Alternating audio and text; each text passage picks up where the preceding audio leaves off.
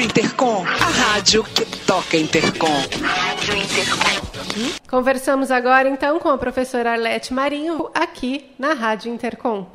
Eu notei desde que eu cheguei aqui no campus uhum. que o campus em si já é diferenciado. Né? Ele tem esse piso tátil, por exemplo, que não, a gente não vê em todo o campus. Uhum. Então, eu queria é, que a senhora contasse um pouco da história desse trabalho da coordenadoria, que começa bem antes do Intercom Sim. também. Né? É um trabalho, é, um, é uma luta aqui da Sim. própria universidade para ter esse tipo de, de acessibilidade no cotidiano uhum. da universidade, né? Primeiro, nós, nós sabíamos que era um evento de grande porte e que a universidade precisava garantir aos congressistas, de certa forma, a acessibilidade de comunicação e de informação, acima de tudo, porque os congressistas eles precisam participar de todas as atividades, eles não vão escolher determinada atividade porque determinado espaço não está acessível. A ideia é que eles pudessem escolher qualquer atividade, participar de qualquer atividade e a universidade garantir que a acessibilidade acontecesse, tanto na questão da, da infraestrutura, também quanto à acessibilidade da comunicação, da informação, enfim, de todo o apoio necessário de acordo com o que os congressistas solicitaram. Professor, esse processo começou desde a inscrição, né? Desde a inscrição. E aí na inscrição pediram para que cada um identificasse. Já se identificasse, né? E logo na sequência, assim que, que nós recebíamos o, a inscrição, é, automaticamente já encaminhávamos um e-mail para pedir informações adicionais para que eles pudessem estar colocando o que, que de fato eles precisariam para garantia da acessibilidade plena durante o evento, de acordo com aquilo que eles gostariam de participar. Então, a partir daí é que nós montamos todo um, um, um trabalho né, que pudesse atender essas demandas, principalmente dos congressistas que solicitaram apoio. Tanto é que dos 12 congressistas, apenas quatro pediram assessoramento direto, os demais eles ficaram é, sabendo que teria um ponto de apoio, que a qualquer momento eles ficariam livres para poder recorrer. solicitar, recorrer, enfim, de acordo com o que eles queriam participar. Esse ponto de apoio está aqui no credenciamento. No credenciamento, junto ao credenciamento. É um espaço ao lado que eles ficariam muito à vontade para recorrer a esse, esse grupo de não tá só de monitores, aqui, né, isso está bem central, é um espaço que é acessível, né, tem rampa, é, tem um grupo de pessoas muito maiores, é um lugar mais próximo onde está ocorrendo quase todas as atividades do Intercom, tentamos colocar um, um, no lugar mais acessível possível. E as ações né, desse atendimento diferenciado? Sim, a verdade a universidade tinha uma política de cotas específica desde 2009, e aí por conta disso a universidade começou a criar um, ela criou inicialmente uma comissão para que essa comissão pensasse a política de inclusão e de acessibilidade na universidade desde 2011 quando esses alunos com deficiência começaram a ingressar em grande quantidade na universidade, porque era uma vaga por acréscimo dos 169 cursos, incluindo aí turnos, turno, turma, enfim, né? E aí, por conta disso, a universidade começou a criar e consolidar esses espaços. Então, nós estamos na universidade desde 2011. Ela iniciou com o nome Núcleo de, Núcleo de Inclusão Social, mas, mas agora é, Desde 2016, ela passou a se tornar a coordenadoria de acessibilidade ligada ao gabinete da reitoria e à superintendência de assistência estudantil. E a universidade, à medida que ela vai consolidando essas políticas, principalmente a política de cotas, depois ela adere à política de cotas nacional, a de 2016, né, que amplia dentro da, das, da cota de escola pública vagas para as pessoas com deficiência, a universidade passou a ter Uh, atualmente nós estamos com 430 alunos com deficiência dentro da universidade. Então, nós precisávamos ampliar também as, as, ações específicas para esse público. Então, hoje a Coordenadoria de Acessibilidade ela tem um espaço próprio né, dentro da Superintendência de Assistência Estudantil, onde nós funcionamos com vários profissionais que atendem a garantia da acessibilidade, desde transcritores... Desde né? É, é porque o vestibular, na verdade, a universidade ela aderiu, ela adere ao Enem. Então, a universidade, para o aluno ingressar na universidade, se ele fez o Enem, basta ele se inscrever no PS. Depois disso, ele recebe um assessoramento na matrícula. hum. a partir do cadastro online do Calouro, que inclusive a Coordenadoria de Acessibilidade fez parte também dessa, desse novo formulário do cadastro online do Calouro. Para poder pedir. Para poder pedir. Então, no momento que ele se matricula na universidade, ele já tem quatro espaços dentro desse cadastro que envolve perguntas relacionadas ao PCD, tipo uh, o tipo de deficiência tipo de recurso de acessibilidade que ele precisa, tecnologias assistivas, inclusive se ele quer ser ou não quer ser atendido pela coordenadoria de acessibilidade, porque é assim inclusive a gente faz o ranqueamento de quem precisa com mais urgência ou com menos urgência de atendimento. E assim nós é, verificamos as possibilidades de, tanto de recursos de acessibilidade quanto, quanto de apoio. Aí, dentro desses recursos, hoje nós atendemos com intérpretes de Libras, transcritores de Braille, revisores de Braille, audiodescritores, terapeutas ocupacionais, psicólogos, pedagogos. Nós temos uma equipe multiprofissional que faz todo um plano de ação para atender as necessidades específicas do aluno.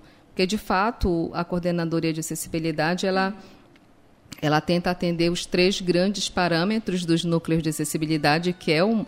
Quero aqui fazer um destaque que as coordenações de acessibilidade, o núcleo de acessibilidade, elas já existem quase em todas as universidades do Brasil, porque ela é uma política que deve existir nas universidades desde, on, desde 2011, vem sendo cobrado por conta do decreto 7611 de 2011, que fala da da necessidade da criação dos núcleos de acessibilidade para garantir a permanência de pessoas com deficiência no ensino superior. E aí, uma das garantias é a eliminação de barreiras atitudinais, de comunicação, de informação, arquitetônica, de mobiliário, pedagógica, curricular, tecnológica, ou seja, todos os parâmetros que envolvem a acessibilidade. Então, hoje nós não trabalhamos necessariamente apenas com é, a, a, ação específica na barreira da acessibilidade arquitetônica ou física. Ela, hoje nós estamos tentando trabalhar para que todas as barreiras que envolvam também a questão da comunicação, que é por meio do serviço do audiodescritor, do transcritor ou do intérprete de Libras, esses profissionais, de certa forma, eles quebram barreiras de comunicação e de informação. Então, por isso que no Intercom foi uma das questões que nós levantamos e fizemos questão de, de que fosse acessível uh, a transmissão ao vivo com a janela em Libras, porque mesmo que o congressista não tivesse aqui presente na, na, no evento, mas ele Essa poderia transmissão na transmissão online, né, ao vivo, ele poderia assistir em casa, na sua universidade, no seu curso, enfim, garantindo acessibilidade de comunicação. E normalmente né? esse tipo de registro fica, né, professora, Sim. ali na, na internet, circulando. Né? Isso. Né? Professora, eu tô aqui, estamos aqui, né, com a professora Arlete Marinho Gonçalves, que é professora da Pedagogia e coordenadora de acessibilidade aqui da Universidade Federal do Pará e que coordenou as atividades é, relativas a todo o projeto de acessibilidade que está atendendo os congressistas da Intercom, né, da Intercom Sim. 2019.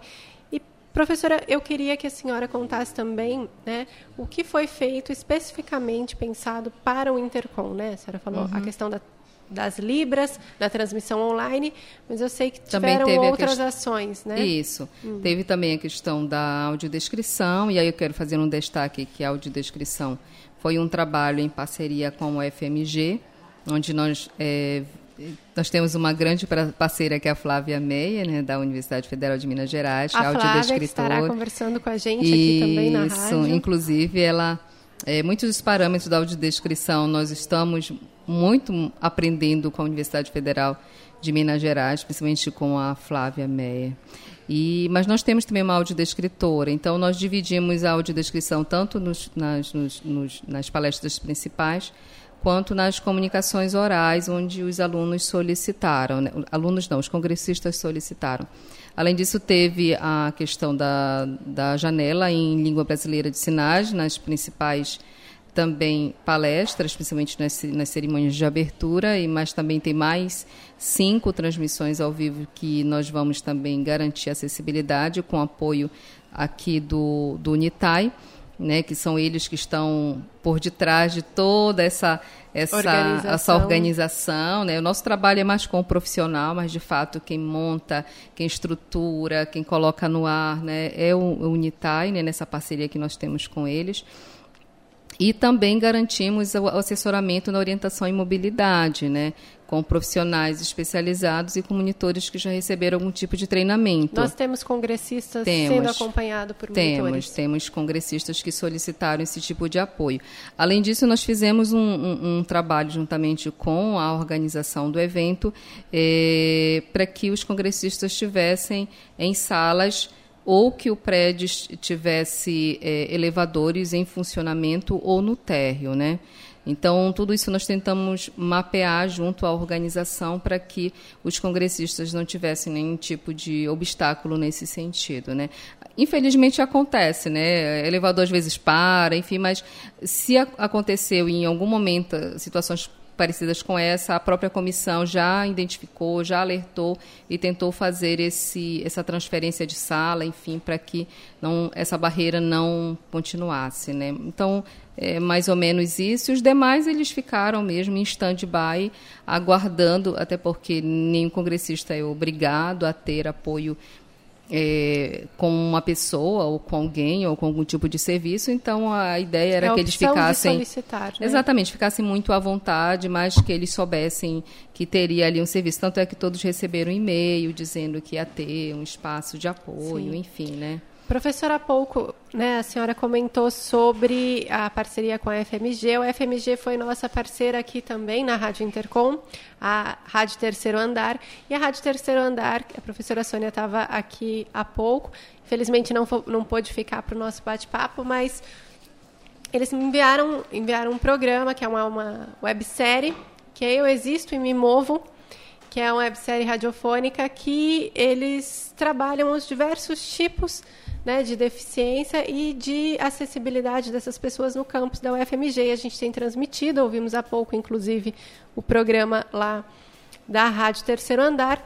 E Legal. quando eu escutei esse programa pela primeira vez, eu notei uma questão que não, eu não tinha pensado antes, que é exatamente isso. Quando a gente não tem uma necessidade, muitas vezes a gente não observa uhum. que essa necessidade pode ser a necessidade de alguém. Exato. E eu queria, nesse sentido, perguntar como é que a coordenadoria atua também na sensibilização das uhum. pessoas que não têm uma deficiência para, é, para trabalhar, né, para lidar, para para estudar com as pessoas com deficiência, respeitando essas pessoas, né? Uhum. Aprendendo, entendendo qual é essa deficiência. Se colocando no lugar do outro. Exatamente, e aprendendo a, uhum. a, a, trabalhar conjuntamente, né? Como é, que, uhum. como é que a coordenadoria atua nesse sentido? Vocês têm alguma... Sim, sim, sim, nós atuamos. É, nós trabalhamos principalmente com três frentes de trabalho nesse sentido, que inclusive é um dos parâmetros da acessibilidade, que se chama acessibilidade atitudinal né, que é aquela justamente onde as pessoas com deficiência enfrentam as maiores barreiras, que é quando o outro não acolhe, quando o outro nega, quando o outro não conhece, quando o outro não reconhece, quando o outro não se coloca no lugar do outro, né? Então, baseado nisso, essa é uma das grandes dificuldades, das, é, um grande, é, a grande barreira das pessoas com deficiência. Então, por conta disso, a Coacés ela vem fazendo um, um, trabalho, sim, de sensibilização por meio de cartazes de orientação. Inclusive, nós temos um cartaz, não sei se vocês já viram, um cartaz de orientação é, de como é, se relacionar com pessoas com deficiência visual na universidade. É um cartaz, na verdade, que tem cinco ou seis frases e tem uns pictogramas nas laterais. Então, essas seis frases, elas foram pensadas com as pessoas com deficiência, porque nós respeitamos a, aquela frase ali da ONU, né, dos direitos das pessoas com de, das, do direito das pessoas com deficiência de 2006, que diz que nada pode ser feito sem eles, ou seja, nada de nós sem nós, ou nada das pessoas com deficiência sem as pessoas com deficiência. Que podem efetivamente falar aquilo que as deixa mais Exatamente. confortáveis, né, professora? Então, esses cartazes, que foi uma das nossas ações, ela é feita com as pessoas com deficiência. Então, eles dizem, eu sinto isso dentro da universidade, diga para eles que isso eles não podem fazer comigo. Então eles não sabem como lidar comigo, diga que é assim que eles têm que fazer. Então são frases bem diretas, né? como por exemplo, é, peça à pessoa com deficiência, se ela pergunte para a pessoa com deficiência se ela precisa de ajuda. Né? E a pessoa vai ficar livre para dizer se é sim ou não. Perguntas simples. Nunca diga ali ou aqui para a pessoa cega, por, diga sempre à direita ou à esquerda, uhum. né? Porque ele não está vendo esse aqui, esse ali é onde, né? Então, são orientações muito específicas. Então, são cartazes, são formações. Hoje nós fazemos muitas formações com as faculdades, fazemos formação, as formações com os alunos, fazemos formações fora da universidade formações continuadas, é, fazemos oficinas, além dos cartazes orientadores, inclusive fazemos esse serviço que inclusive estou fazendo agora com você. Só este ano eu acho que nós já demos mais, acho que mais ou menos umas cinco entrevistas na rádio web da UFPA tratando do tema acessibilidade na universidade, falando sobre essas questões de orientação específicas, inclusive por tipo de deficiência. Inclusive, a gente tem a rádio web da UFPA tem até um registro, acredito, da quantidade de entrevistas que falam, inclusive, por tipo de deficiência. Porque, porque cada uma tem suas especificidades, suas especificidades né? Não dá para a gente trabalhar todas aqui orientação, num bate-papo é, rápido. São orientações muito específicas. O que eu, o que eu falo de orientação para a pessoa com deficiência visual não é a mesma para a pessoa surda. E é, os tipos de serviços, o que precisa ser feito, até porque eles não são... A gente sempre trabalha assim, como nós não somos iguais né, e pensamos Sim. iguais, as pessoas com deficiência deficiência também. E tem as especificidades da, dentro da própria deficiência que precisa ser respeitada, as pessoas precisam saber. Então, existem é, é, variados tipos de, de, de, trabalhos que hoje vêm sendo feitos na universidade. E ontem mesmo eu estava num, num, evento numa cidade aqui próxima, no campus de Abaetetuba, que é o campus da UFPA, e ontem até registrei na minha fala, que eu acredito que só esta semana eu participei de dois eventos na universidade que foram organizados por equipes de professores. E eu disse assim, poxa, eu estou feliz, porque há três anos atrás, mais ou menos, era a Coacés que provocava as formações nas faculdades. Hoje não, nós somos convidados para estar na, nessas formações que os próprios professores estão organizando, discutindo acessibilidade, discutindo inclusão, os direitos da pessoa com deficiência, como trabalhar com as pessoas com deficiência. Então, isso nos deixa felizes porque o movimento cultural ao contrário, mas é um Sim. contrário positivo, porque agora não somos nós que estamos provocando. É uma abertura, na verdade. Exatamente, né? né? É, é. As pessoas estão se abrindo mais para esse debate, para essa discussão. Mostra que, que estão preocupadas, que é. estão observando essa necessidade. É. Professora, nesse sentido, quais são os desafios né, para se pensar acessibilidade no espaço da universidade? Olha, os grandes desafios hoje, é, primeiro, ele está relacionado ainda a questão da acessibilidade atitudinal, barreira atitudinal, ainda. Por que, que eu falo isso? Eu sempre coloco isso como uma questão. É, e aí eu vou colocar as outras questões que envolvem questões uhum. financeiras, mas essa você pode ter, eu sempre digo, você pode ter todo o orçamento do mundo que você constrói rampas, você coloca elevador, você coloca corrimão, você coloca piso tátil, placas em braille né, sinalização visual, sinalização sonora. sonora, sinalização tátil.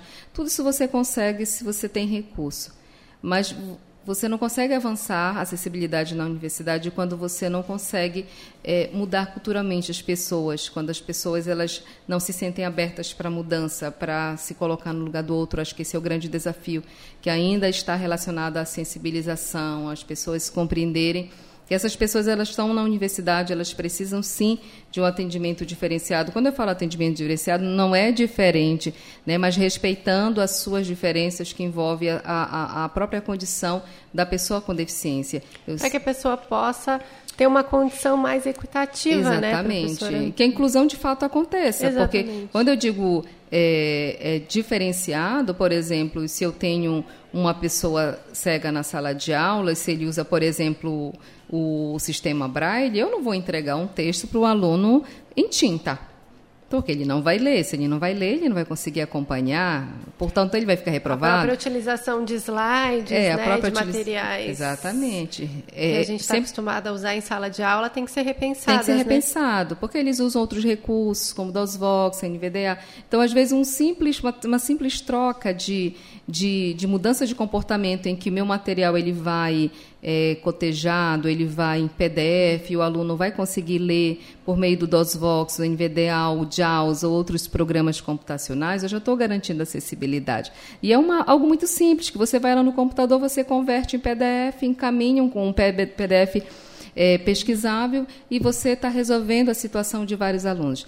Então, essa é, é a grande questão. Mas eu vejo que o outro grande problema ainda está relacionado à questão de recursos financeiros mesmo para compra de equipamentos específicos. Hoje, as universidades, aí eu falo das universidades de uma forma geral, hoje nós não temos dentro da nossa lista de compras da, das universidades é, os kits específicos para compra dentro daquela lista de compras é, materiais específicos para as pessoas com deficiência. Por exemplo, quando você vê a lista de equipamentos, é, é só um exemplo, aí você encontra computador, você encontra scanner, mas você não encontra, por exemplo, scanner de voz. Você encontra impressora, mas você não encontra impressora braille.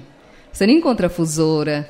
Então, todos esses equipamentos é algo que precisa ser pensado dentro da lista de compras a nível nacional para que as universidades não tenham essa barreira para que ela possa adquirir, porque são equipamentos que as universidades necessitam desses materiais, esses equipamentos, para garantir acessibilidade para as pessoas com deficiência. Outra... E esse corte todo hum. de verbas que as universidades federais estão passando agora, professora, a senhora vê isso? É, qual o impacto né, que a senhora vê que isso deve ter nessas questões de acessibilidade? Muito grande, muito grande. Porque o impacto quando ele, tudo isso que eu estou falando, quando envolve equipamentos, construção, é tudo material permanente.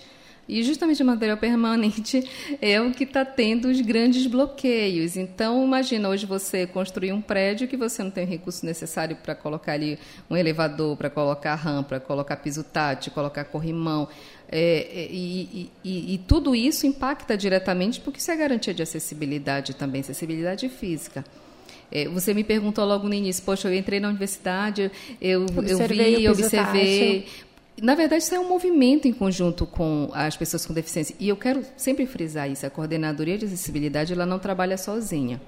Ela tem sua equipe de profissionais, mas a UFPE é a única universidade do Brasil, e aqui eu quero fazer um, uma, um relato mesmo de, de destaque claro, mesmo de todas claro. as minhas falas.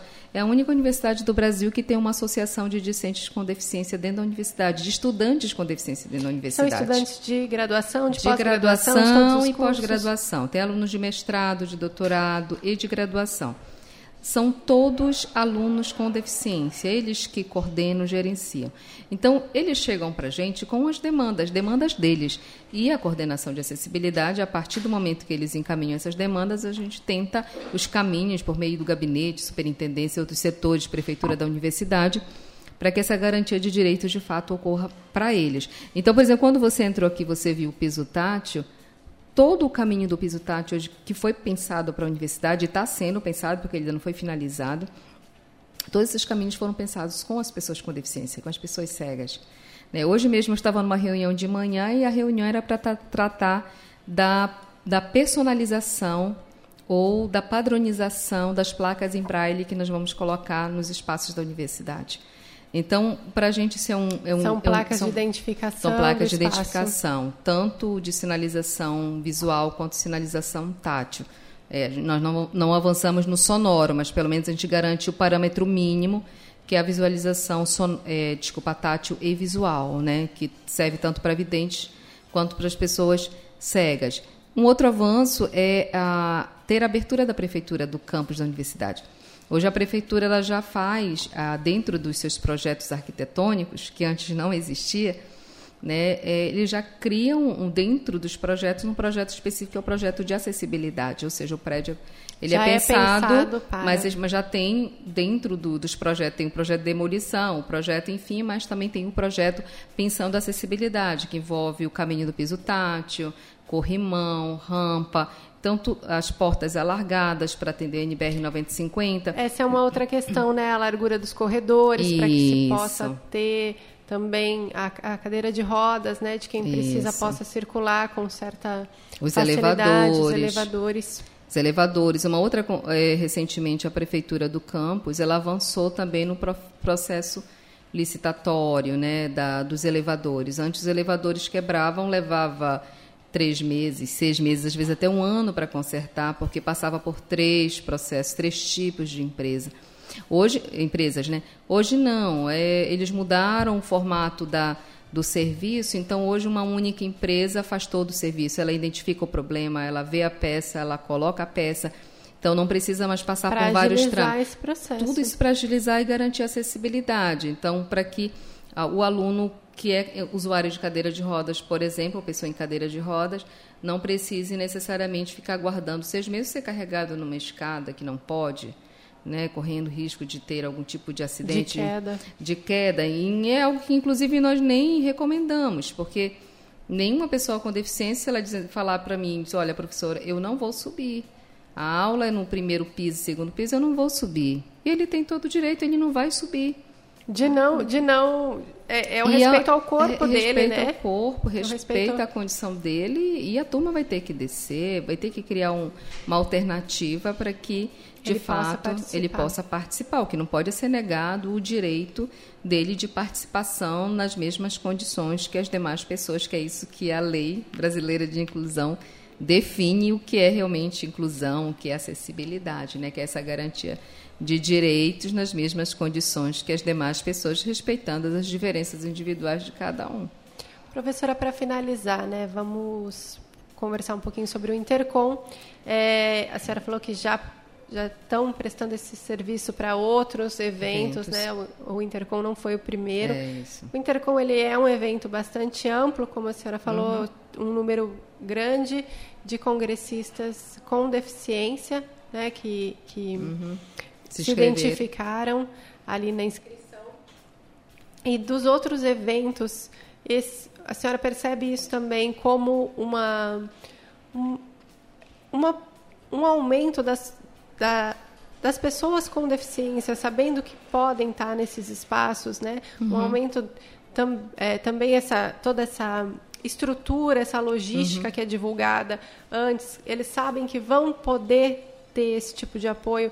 A senhora acha que isso também aumenta o número de inscrição, isso. né? Que não ter isso afasta as pessoas dos Exatamente. espaços? Exatamente. E, e, inclusive, era uma das questões que nós, nós sempre conversávamos com, com a, a comissão organizadora do Intercom, né? Porque quando foi pensado, inclusive, o site, eu até falo assim que o nosso trabalho ali começou bem antes, bem inclusive antes. da inscrição, bem antes, inclusive antes da inscrição, quando foi pensado, inclusive, o próprio site. Quando foi pensado o site, foi uma das questões que nós colocamos. O, o site, site tem que estar 2019. acessível. Exatamente, o Intercom 2019. O site tem que estar acessível. Ele tem que ter contraste de tela para baixa visão, ele tem que ter o vídeo em libras instruindo o que, que é o intercom, como vai ocorrer o intercom. Tanto como é que se você entra, como fazer a inscrição, tanto é que você entra no site do intercom, você encontra lá, tem a opção libras, tem a opção contraste de tela. Tudo isso foi pensado com muito cuidado, junto com a equipe da professora Taíde, né, com a empresa que foi contratada, para atender essas é, solicitações específicas que envolvam acessibilidade, porque ah, o próprio tema, o próprio título, né, já se fala em comunicação, eu, eu sempre falava, gente, acessibilidade, olha a acessibilidade, um dos parâmetros é a comunicação é informação e isso atrai de certa forma a participação sim das pessoas com deficiência. A maioria das pessoas com deficiência, de fato, eu posso aqui confirmar para você, não participam de eventos ou de grandes eventos, até mesmo de pequenos eventos, quando no, o próprio site já não é acessível. Quando ele não é acessível, ele já não chama a atenção da própria pessoa com deficiência. O próprio site ele já tem que dizer, se ele já está dizendo aqui que tem ali a informação acessível em Libras, que se preocupou com o contraste de tela, que é o mínimo do site, você já chama a atenção porque você já sabe, poxa, se eles pensaram tudo isso, automaticamente esse evento vai pensar acessibilidade. E ah, nós estamos recebendo uma quantidade muito grande, sim, de solicitações de eventos para que se torne. Inclusive, hoje mesmo recebi um e-mail de um outro evento é, de, daqui da universidade, que é o evento internacional de dança, se não engano, vai ter da UFPA. E eles já pediram as, as nossas orientações para o site, para ser acessível, colocando vídeo em Libras, né, colocando audiodescrição, porque até isso também a gente tenta pensar num parâmetro que seja acessível para quem usa DOSVOX NVDA, utilizando o, o, a, o rolamento de telas.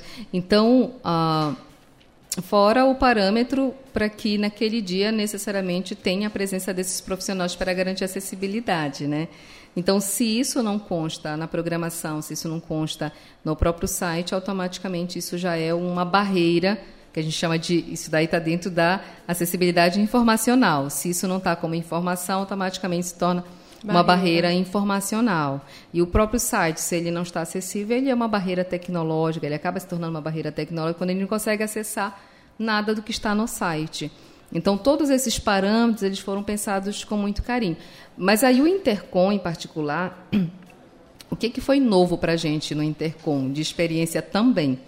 Foi a primeira vez que nós, nós fizemos um trabalho em parceria com o Intercom 2019, por meio da equipe da professora Taide, de fazer a audiodescrição com ponto e de fazer a, a janela em língua brasileira de sinais na, na projeção das palestras ao vivo, né, online.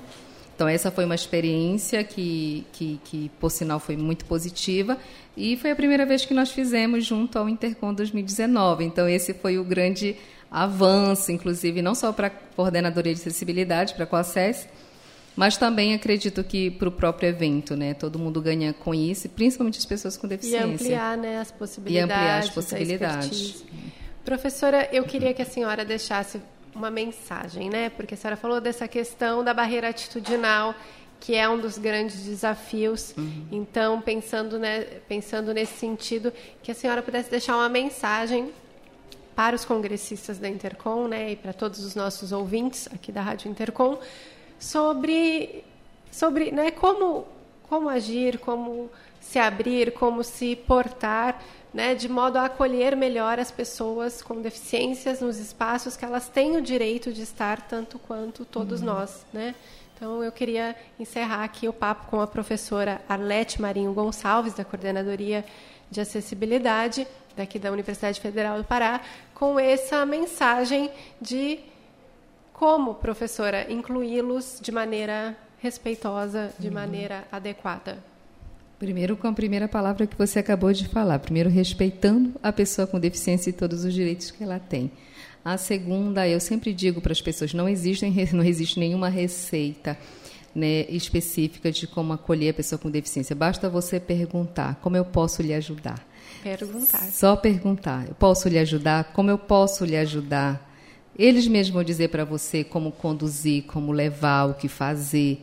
Né? Então, quando, são, quando precisar. Ajuda. Então, eles nos ensinam, né? e é dessa forma que nós aprendemos, inclusive até mesmo se colocar na condição deles, respeitando eles, as suas individualidades, inclusive a sua própria vontade. Isso é importante. Então, pergunte, pergunte sempre. E observe, né, observe. professora? Olhe ao, ao, lado, veja que a pessoa está lá, né, enxergue Exatamente. essa pessoa.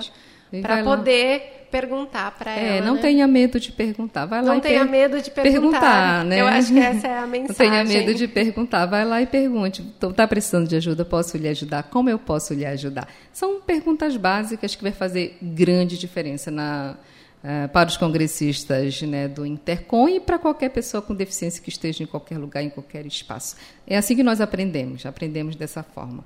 E nada de nós sem nós. Isso mesmo. Professora, muito obrigada, né? Muito obrigada por esse trabalho tão bonito que, como a senhora disse, começou muito antes de todo, todo o planejamento, muito antes das inscrições, né? Começou já no pensar o congresso, né? É, muito obrigada também por esse papo aqui na Rádio Intercom. Quer deixar um recado? Não, eu queria fazer um registro, né? Assim que um agradecimento muito especial a toda a coordenação do Intercom 2019 por permitir, por se abrir né, para que o evento ele pudesse garantir acessibilidade. Eu quero destacar que não é todo evento que abre essas portas, essa possibilidade se abre para acessibilidade. Então, eu quero fazer um agradecimento muito especial à professora Taide, a toda a sua equipe, à coordenação geral do Intercom, que permitiu que esse parâmetro ele pudesse acontecer dentro desse grande evento. É isso. Muito bem. Conversamos agora então com a professora Arlete Marinho. Voltamos daqui a pouco aqui na Rádio Intercom. Rádio Intercom, a rádio que toca Intercom. Rádio Intercom.